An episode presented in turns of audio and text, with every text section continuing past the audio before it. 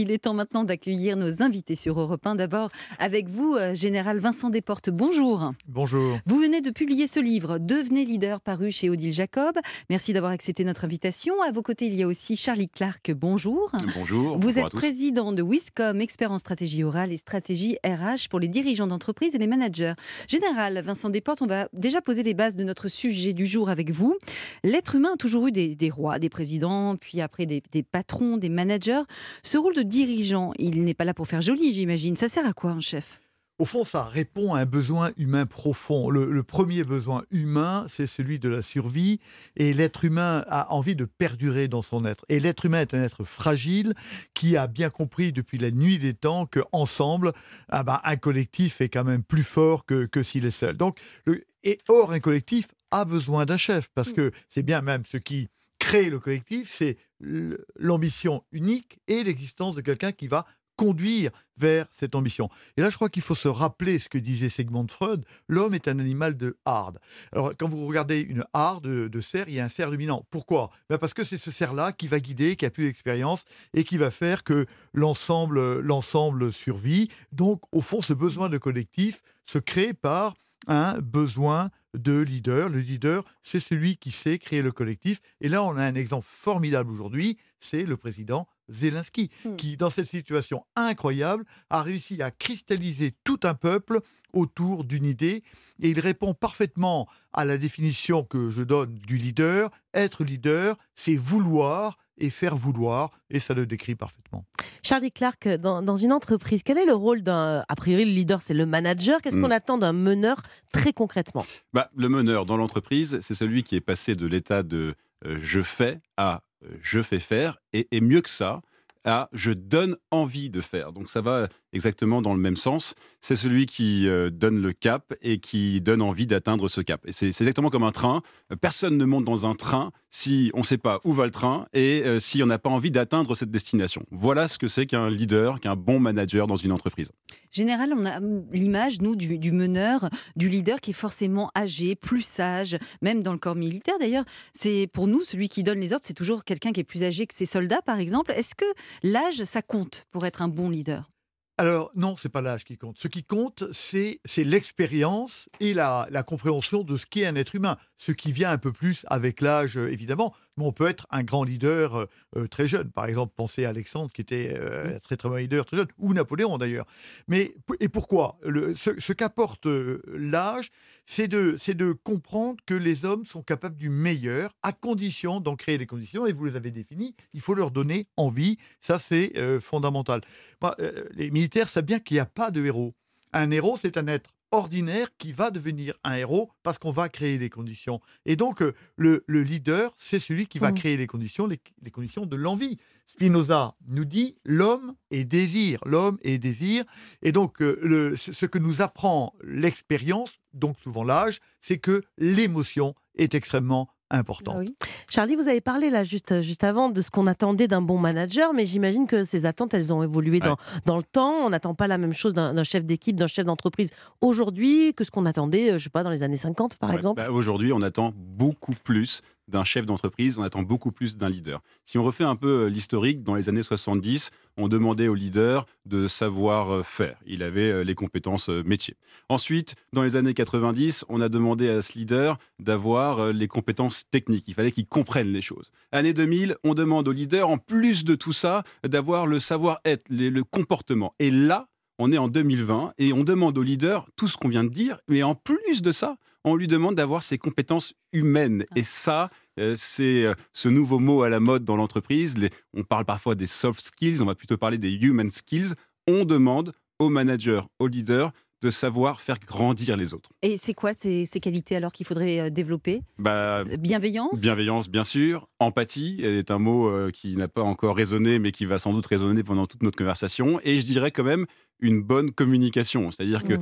euh, encore une fois, un leader, il doit euh, emporter les troupes, il doit donner envie, et ça passe forcément par de l'oral. Ça sera jamais de l'écrit, ça sera jamais un Mm. mail. Il faut parler, il faut mouiller la chemise. Waouh, ça n'a jamais été aussi difficile d'être un leader, j'ai l'impression. Euh, général, euh, finalement, un bon chef aujourd'hui, c'est pas forcément un bon chef demain. Vous parliez justement de, de- de grands chefs comme Napoléon, De Gaulle, il y a César.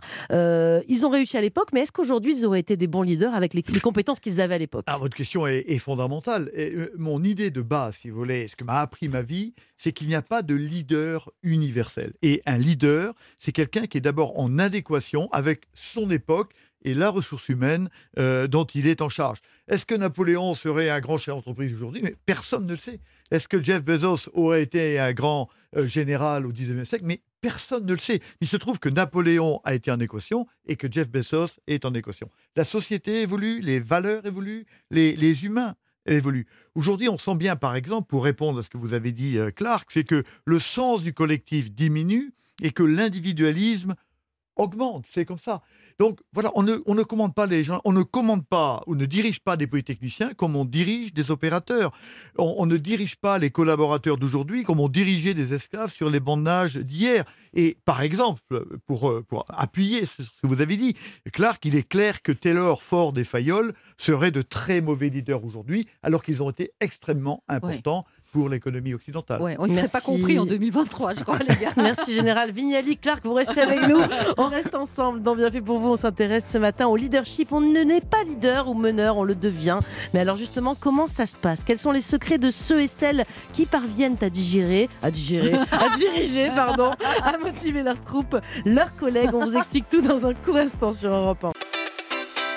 Europe 1, bien fait pour vous. Julia Vignali, Mélanie Gomez. Ravi de vous retrouver sur Europe 1. Nous sommes ensemble en direct jusqu'à midi pour votre émission qui s'intéresse au sujet de notre vie quotidienne. Alors peut-on toutes et tous devenir des leaders? C'est ce qu'on voit ce matin avec le général Vincent Desportes, auteur du livre Devenez leader paru chez Odile Jacob, ainsi qu'avec Charlie Clark, président de Wiscom, expert en stratégie orale et stratégie RH pour les dirigeants d'entreprise et les managers. Général, vous dites que le bon manager, c'est pas celui qui donne des ordres. En fait, c'est pas quelque chose de mécanique de diriger. Au contraire, le bon leader, il doit être très humain. Le meilleur chef, c'est donc celui qui fait preuve d'empathie. On en parlait tout à l'heure. C'est indispensable, Alors, cet c'est ingrédient? indispensable, comme l'a dit euh, Charlie. Le, le- le leader, c'est celui qui va, qui va donner envie. Et donc, il n'y a pas de leader sans empathie. Les choses sont absolument, absolument claires pour deux raisons.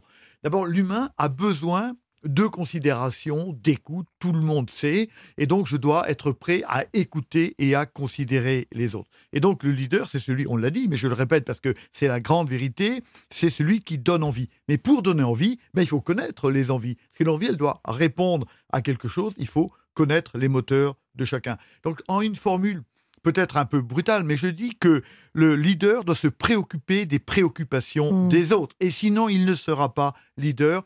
Et donc, il ne doit pas être en position haute, en train d'écraser, mais en position basse, en train d'écouter. Et c'est en étant en position basse qu'il pourra diriger.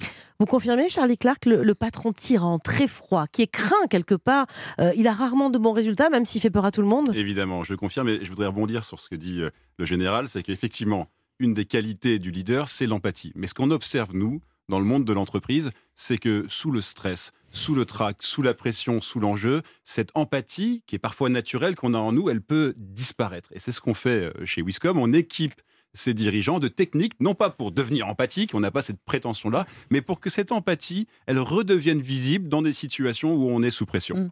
Mais vous trouvez pas quand même, Charlie, ou même vous, euh, Général, euh, que même si euh, le patron tyran, c'est d'un autre temps, tout de même, hein, quand les gens nous font flipper, on leur obéit un peu plus sur le moment, non?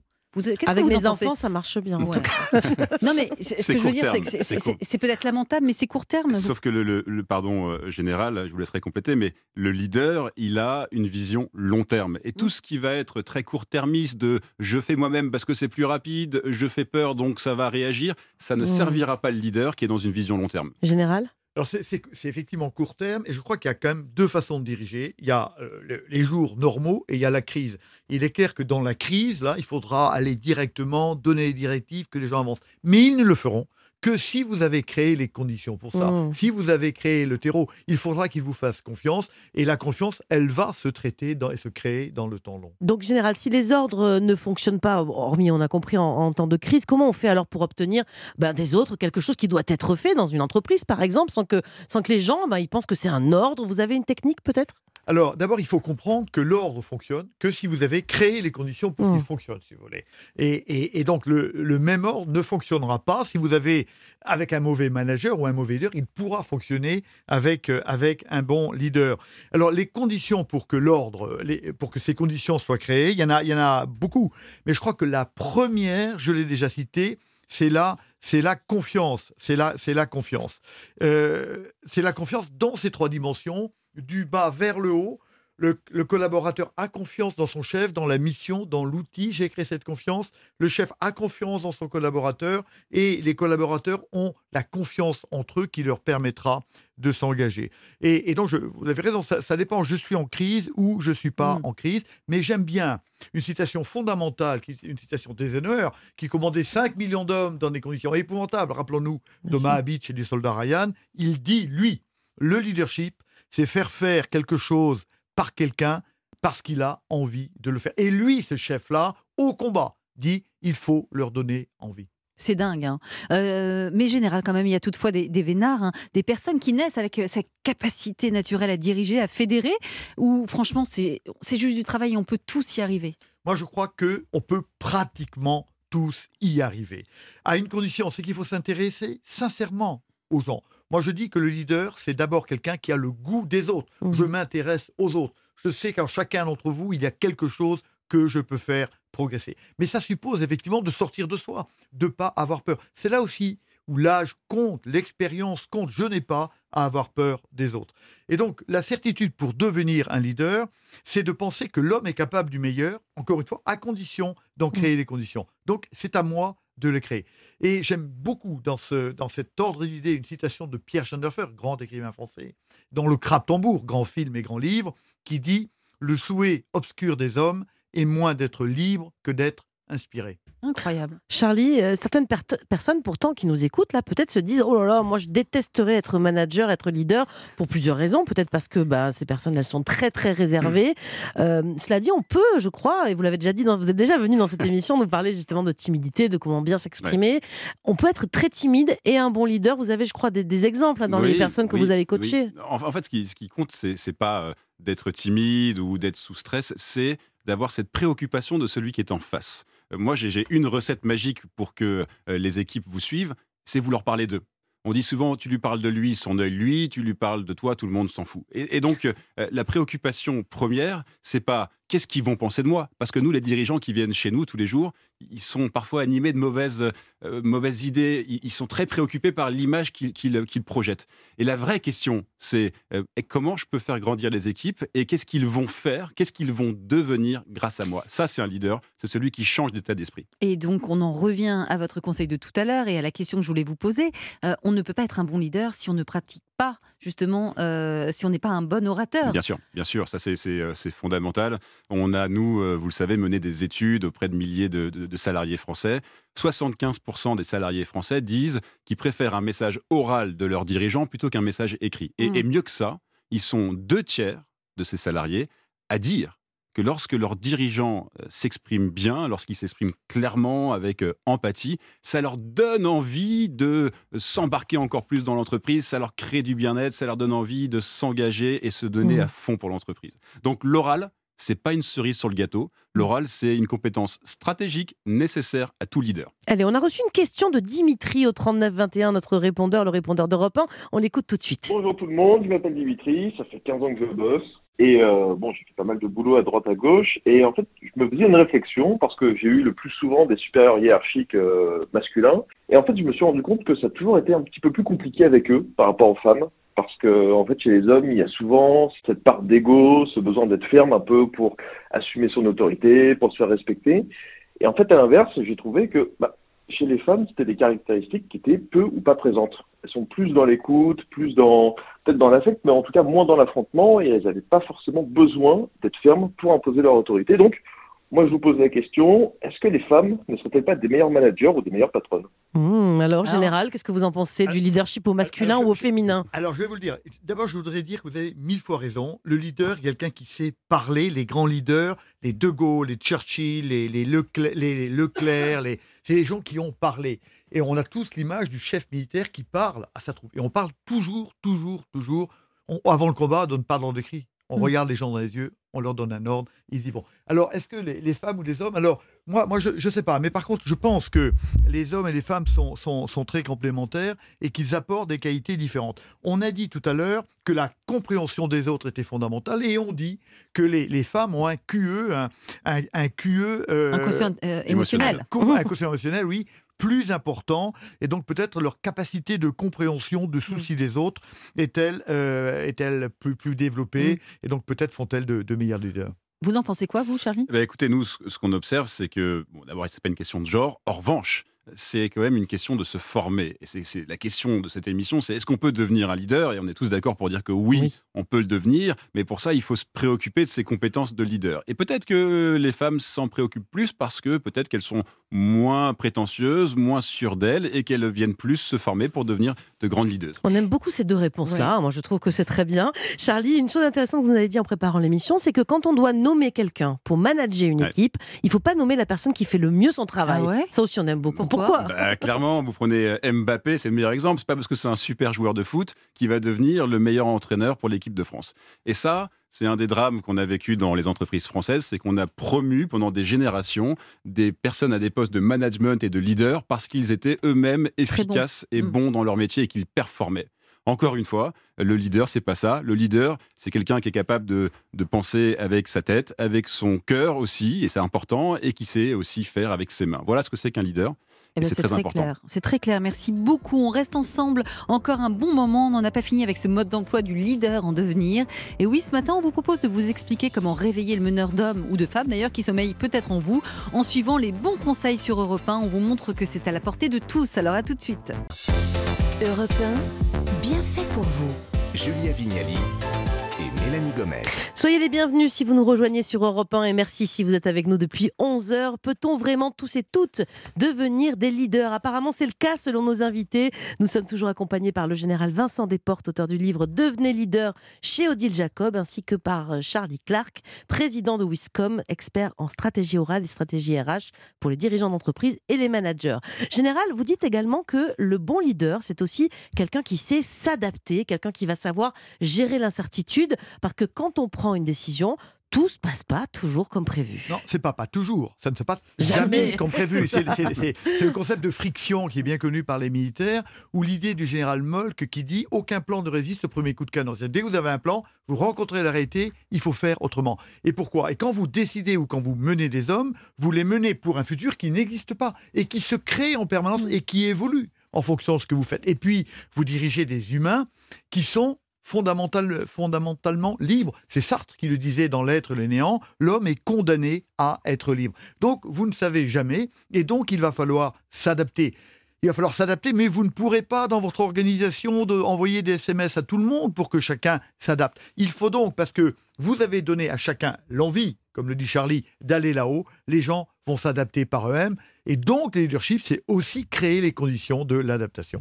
Charlie, quand on accède à un poste de responsabilité, on se dit que l'on peut plus faire ami-ami avec les gens que l'on manage. On peut, mais quand même, est-ce qu'on peut quand même créer un lien en dehors du travail? C'est quoi la limite Bien selon sûr. vous? La limite, c'est la, c'est la congruence. C'est quoi Ça, ça la congruence La congruence est un mot euh, français très technique qu'on peut utiliser, qu'on a le droit d'utiliser dans une émission de radio à 11h30 D'accord. et qui veut dire que euh, on est une seule et même personne et que on n'est pas l'une euh, Ah au oui. bureau, l'une à la maison. Et ce qui serait le plus dévastateur, c'est d'offrir deux visages différents de sa personnalité.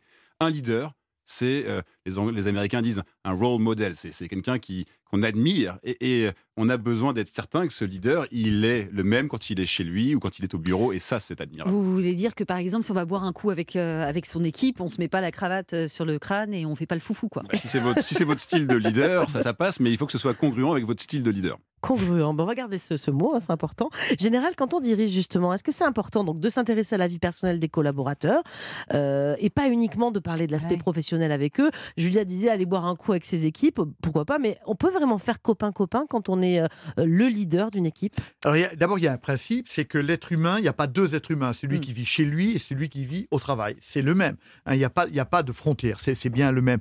Mais c'est une vraie difficulté, euh, évidemment. Il faut s'intéresser, se préoccuper des autres, mais en tant que chef, pas en tant que copain. Il faut le connaître. Napoléon disait, les capitaines doivent non seulement savoir le nom de leurs soldats, mais même le pays dont ils sont. Il faut s'intéresser, il faut s'intéresser à eux, mais il faut trouver évidemment le bon équilibre parce que la meilleure façon de ne pas avoir à reprendre ces distances, c'est de savoir les garder.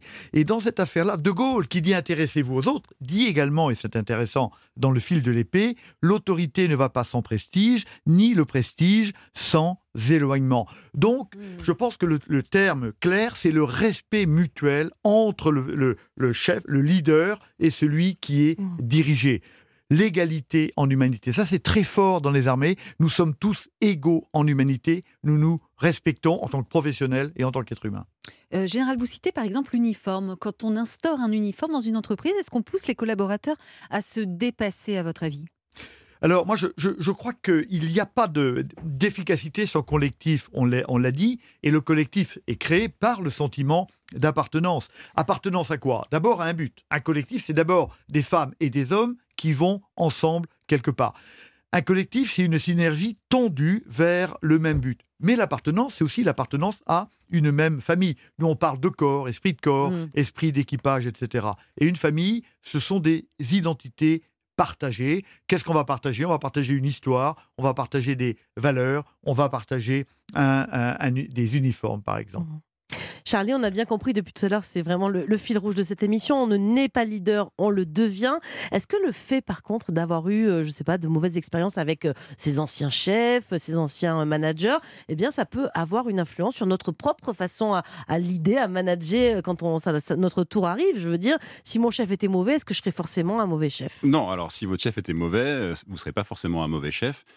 Je pense qu'au contraire, on, on se nourrit de son expérience. Tout à l'heure, vous demandiez est-ce qu'il faut avoir un certain âge? C'est plutôt une certaine expérience. Et donc, tout ce qu'on a vécu dans sa vie nous enrichit et nous permet de devenir un, meilleur leader. Charlie, le bon meneur d'équipe, c'est aussi celui qui s'appuie sur les autres. Le mauvais réflexe, vous dites, c'est par exemple de se dire Oh, je vais le faire moi-même, ça ira plus vite. Euh, Et puis surtout, je vais mieux le faire. Bien sûr, bien sûr. Alors, en fait, le, le vrai mauvais réflexe du dirigeant d'entreprise, c'est d'être trop préoccupé par le court terme et par le développement du chiffre d'affaires. Un leader, il n'a pas une préoccupation unique du chiffre d'affaires. Je prends Martin Luther King, il n'a pas dit euh, j'ai un objectif, il a dit j'ai un rêve. Mm. Et ben c'est ça le leader. Il faut qu'il mette en place un rêve et qu'il développe les organisations, c'est-à-dire les hommes, pour atteindre Mm. ce rêve. Et donc un bon leader, il doit passer 50% du temps au moins à développer l'organisation et 50% du temps à se préoccuper du business, mais pas l'inverse. Et, et souvent en France, c'est 5% du temps on se préoccupe des, des humains et 95% du, Du du chiffre. business. Et ça, c'est dommage. Général, est-ce qu'un bon leader, c'est un leader qui a toujours raison ou est-ce qu'au contraire, il faut qu'il il accepte d'avoir tort parfois? Est-ce que vous vous demandiez par exemple euh, euh, l'avis des hommes que vous meniez euh, quand, quand vous étiez soldat justement? Absolument. Et pourquoi? Pour faire un peu ce que disait Charlie. Je crois que dans une entreprise, il n'y a pas de résultat. Il n'y a pas. Il y a des résultantes. Et le résultat est une résultante des conditions que j'ai créées, que j'ai créées par le leadership. Une fois qu'on a compris ça, déjà, ça va beaucoup mieux. Et donc, je vais vous donner un exemple. Oui. Chez nous, sauf dans l'extrême crise, tous, j'ai bien dit, tous les ordres sont, sont co-cons- co-construits. C'est bien le chef qui décide, mais la préparation de l'ordre, elle est commune. Et ça, ça a de multiples avantages. Si je te demande ton avis, c'est que je te fais confiance. C'est que je te considère, Hmm. que je te respecte. Et je vais partager les expériences, je vais partager les intelligences, et ça va me, ça va me donner, euh, ça va me donner de, euh, de, de la légitimité. Et je vais accepter les erreurs des autres. Je vais accepter les erreurs des autres. C'est Mercedes Hera qui disait quand il n'y a pas d'erreur dans une entreprise, c'est qu'on n'a pas tiré le meilleur, c'est qu'on n'a pas fait suffisamment confiance et qu'au fond, on ne tire pas parti de toute l'intelligence dont on a su s'entourer ou qu'on a fait grandir. Général, on a bien compris que tout cela repose sur la confiance. Ma question est comment gagner la confiance des collaborateurs? Est-ce que vous avez des, des astuces imparables? Alors, ben, ben, justement, euh, accepter l'erreur de l'autre. Je te fais confiance, je délègue. La délégation euh, est quelque chose d'extrêmement important. Je te fais confiance. Et vous savez, Napoléon disait, finalement, on, on a le comportement de son uniforme. C'est-à-dire, je t'ai donné des responsabilités. En général, les gens vont faire en sorte de ne pas tromper la confiance qu'on a en eux. Et c'est pour ça que Moi, je crois beaucoup à la confiance a priori. Je te regarde dans les yeux, je te fais confiance. Et je suis sûr que tu vas essayer d'être à la hauteur de cette confiance. La confiance a priori et pas la confiance a posteriori. Charlie, on a reçu cette question de Ludovic sur Insta qui demande comment savoir que l'on est un mauvais manager. Euh, c'est une bonne question. hein. Il y, a- il y a des signaux peut-être qui peuvent nous faire dire Hum, je suis pas au top là en termes de, de leader. hein. Bah, il y a des signaux très clairs, euh, le burn-out, euh, la confusion, la baisse de productivité. Et je croirais que peut-être, je crois, je dirais que le plus simple peut-être, c'est de le demander. Et, et, euh, c'est cette notion de feedback. On Euh, demande à ses équipes est-ce que vous pensez que je suis un bon non, leader? mais on, on demande du feedback et on, on échange, on communique. Et normalement, si vous êtes dans, Hmm. ce, dans ce dialogue qui est, C'est un, pas un avis de faiblesse, ça, le, boss, tout, le big boss qui demande ça va, vous êtes satisfait de, Alors, de on comment je on vous demande dirige pas les choses forcément comme ça, mais, mais on prend le pouls de ces équipes. On essaie de comprendre où sont les équipes, dans quel état d'esprit elles sont, pour les pousser au meilleur et parfois aussi euh, les relâcher un peu quand on a demandé trop. Oui, alors général quand même, je voudrais qu'on prenne un cas pratique. En tant que leader, comment on gère des personnes qui sont systématiquement dans la confrontation? Par exemple, ça arrive dans les équipes. Oui, alors euh, d'abord, je crois qu'il faut respecter l'autre, c'est-à-dire essayer de comprendre le problème. Ne pas dire il, il a forcément tort, parce qu'il y, a- il y a forcément une part de moi-même, je n'ai pas compris qui il était, je lui ai donné quelque chose qui n'était pas possible, etc. Donc ça, je crois que c'est important. Il faut d'abord porter un diagnostic, si vous voulez. hein, et c'est un signe de quelque chose. Est-ce que c'est la frustration, du manque de considération, Mm. ou bien un problème perso? Ensuite, je pense fondamentalement qu'il faut accepter la pensée critique, parce que c'est la pensée critique qui permet de, de, de, de, construire le meilleur, d'avancer. Alors, et puis il y a des gens qui sont totalement, effectivement, il y a des gens qui sont contre. Moi je le dis, c'est les gens qui sont contre, toujours contre. Moi je crois qu'il y en a, et ça c'est compliqué. Mais ce dont je suis sûr, c'est qu'il ne faut pas gérer pour les 3%. C'est pas parce qu'il y a 3% de gens qui sont toujours contre que je vais imposer un management extrêmement dur Hum. à tous les autres. Moi, je pense que les 3%, ils finiront par s'aligner pour la moitié d'entre eux, finalement comprendre qu'ils ont tort et les autres partiront. Très bien, c'est très clair. Merci beaucoup à tous les deux d'avoir été avec nous sur Europe 1 depuis 11h. Merci d'avoir répondu à nos questions. Et donc, euh, grâce à vous deux, on en a la preuve. hein, on ne n'est pas leader, on le devient et c'est à la portée de tous. Julia, on va changer de thématique. Et oui, deux des bienfaitrices d'Europe 1 vont nous rejoindre dans quelques instants en studio. Perrine Brami va nous faire découvrir des bijoux d'un nouveau genre. Ils sont à la fois très jolis, mais aussi et surtout très éthiques. Elle va nous expliquer ce que ça signifie. Et puis Mélanie, je sais pas, vous vous sentez pas un peu stressée, tendue en ce un lundi peu là mal aux épaules, ouais. Eh ben, ben je suis sûre que les trois postures de yoga qui vont nous être présentées par notre coach Anouk Garnier vont vous faire le plus grand bien. Alors à tout de suite sur Europe 1.